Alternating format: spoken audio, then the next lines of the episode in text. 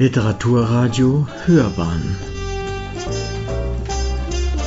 Abseits vom Mainstream.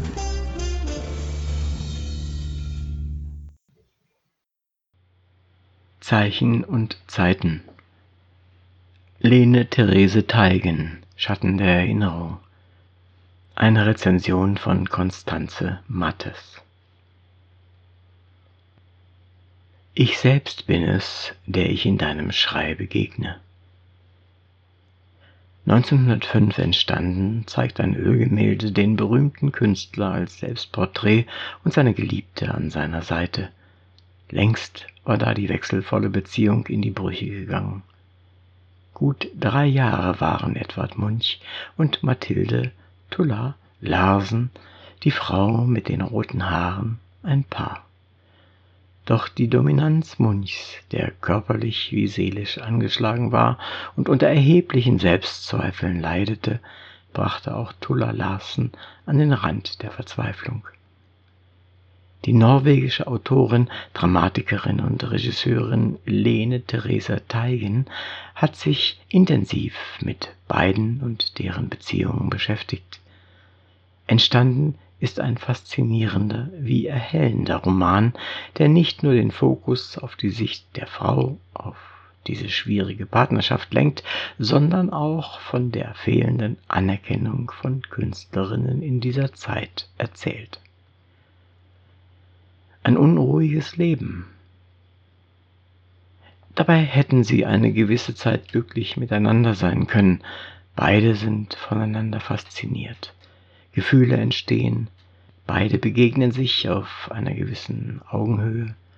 Denn Tulla Larsen, Tochter eines erfolgreichen und angesehenen Weinhändlers, ist selbst Künstlerin, die Munch an ihrem 29. Geburtstag im berühmten Café Central in Christiania, also Oslo, kennenlernt. Seine markanten Bilder lernte sie bereits zuvor bei Ausstellungsbesuchen kennen – doch Munch, der seine Geliebte auf mehreren seiner bekanntesten Werke verewigen wird, bestimmt die Regeln dieser Partnerschaft. Er geht ihr aus dem Weg, schiebt seine Krankheit als Entschuldigung vor und überhäuft sie mit Vorwürfen, in denen er ihr ein unsensibles Verhalten vorwirft. Beide sind in dieser Zeit stets und ständig unterwegs. Sie reisen miteinander oder voneinander getrennt durch halb Europa, Frankreich und Italien, aber auch Berlin, Dresden, Potsdam und Wittenberg in Deutschland sind Stationen. Ein unruhiges Leben, eine zerfahrene Liebe. In ihrer Verzweiflung greift Tulla zu Morphin, um ihrem Leben ein Ende zu setzen. Doch der Suizidversuch misslingt. Eine Szene in Munchs Sommerhaus in Asgardstrand am Oslofjord, in der eine Schusswaffe eine nicht unwesentliche Rolle spielt, beendet schließlich die Beziehung, die oft nur mittels mikroskopisch kurzer Begegnungen lebendig gehalten wird, auf sehr dramatische Weise. Tulla lässt ihre große Liebe hinter sich.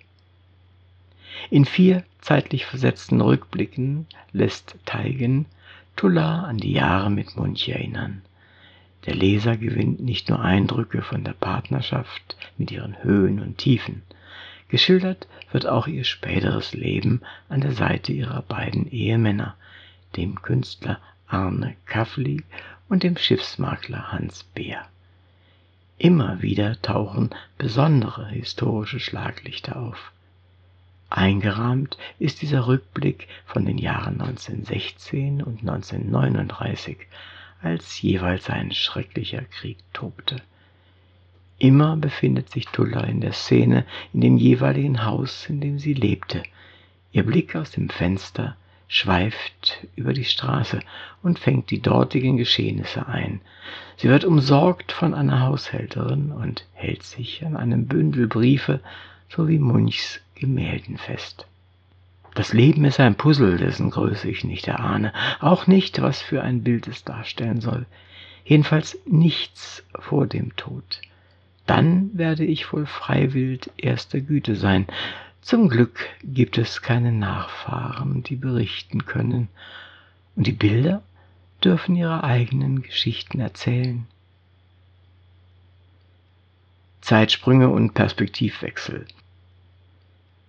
Zeitsprünge und Perspektivwechsel machen die Lektüre zu Beginn nicht leicht. Neben Auszügen aus Notizen und Briefen bettet die Autorin nämlich ein Gespräch Tullas mit einer unbekannten Person ein. Wer jedoch über die ersten 20 bis 30 Seiten hinausgelangt und Interesse am Leben beider hegt, wird letztlich einen Sog verspüren, der auch durch gewisse Redundanzen seine Wirkung nicht verliert. Es fasziniert über einen ambivalenten, sehr schwierigen Künstlercharakter, über eine Frau, die trotz gesellschaftlicher Hürden und der fehlenden Unterstützung ihrer Familie und ihrer Liebe kreativ war und über die Vernetzung in Bohemkreisen zu lesen. Tulla Larsen hielt Kontakt zu den unterschiedlichsten Kunstschaffenden, mit dem norwegischen Dramatiker Gunnar Heiberg verband sie eine Freundschaft.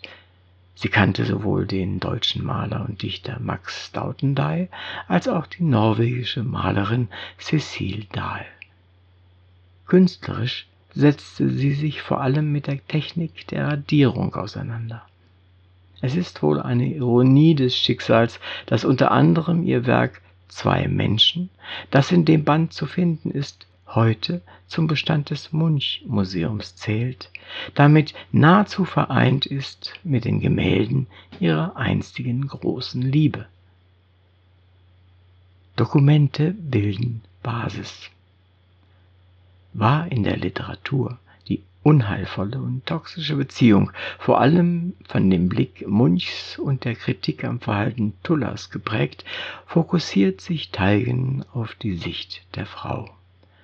Zugleich widmet sich die Autorin dem Einfluss der Gesellschaft und der Familie, wie sie auch in einem Nachwort selbst ausführt. Bereits vor 25 Jahren beschäftigte sich die Norwegerin im Auftrag des öffentlich-rechtlichen Rundfunksenders NRK mit ihrer Landsmännin. Sie ist bekannt für ihre auf wissenschaftlicher Recherche basierenden Theaterstücke, die sich häufig mit dem Thema Gleichberechtigung auseinandersetzen. Von 2010 bis 2015 war sie Vorsitzende der Organisation Women Playwrights International WPI. 2018 erhielt Teigen das Munch-Stipendium der Stadt Oslo wichtige Grundlagen ihres Romans, der sich sprachlich mal poetisch, mal eher journalistisch sachlich zeigt, und 2019 mit dem markanten Titel Tulla Larsen, Mathilde Munch, Bemerkung, wobei Mathilde Munch durchgestrichen ist, Bemerkung Ende, im Original erschienen ist, sind Briefe und Notizen Munchs sowie Tagebucheinträge von Tulla Larsen, Durchgestrichene Wörter oder ganze Textpassagen, wie im Titel zu finden, gibt es häufiger in diesem Buch. Teigen ist ein vielschichtiges Werk gelungen, das nicht nur über zwei besondere Menschen erzählt, sondern auch über die Zeit, in denen sie gelebt haben, überaus anschaulich und eindrücklich. Dabei verhandelt der Roman Themen wie die Rolle der Frau und die fehlende Anerkennung von Künstlerinnen, das Verstreichen der Zeit, Genie und Wahnsinn, die Bedeutung der Künstlerkreise sowie der Wandel in Norwegen. So erlebt Tulla Larsen, wie Christiania in Oslo umbenannt wird und wie mit dem Vigelandpark mit den riesigen Figuren des Bildhauers Gustav Vigeland eine der bis heute meistbesuchten Touristenattraktionen der nordischen Hauptstadt entsteht wobei mit dem neuen Munch-Museum in Oslo eröffnet wurde es im Herbst vergangenen Jahres, ein weiterer Besuchermagnet geschaffen wurde. Sie hörten Zeichen und Zeiten. Lene Therese Teigen, Schatten der Erinnerung, eine Rezension von Konstanze Mattes. Sprecher Uwe Kulnig.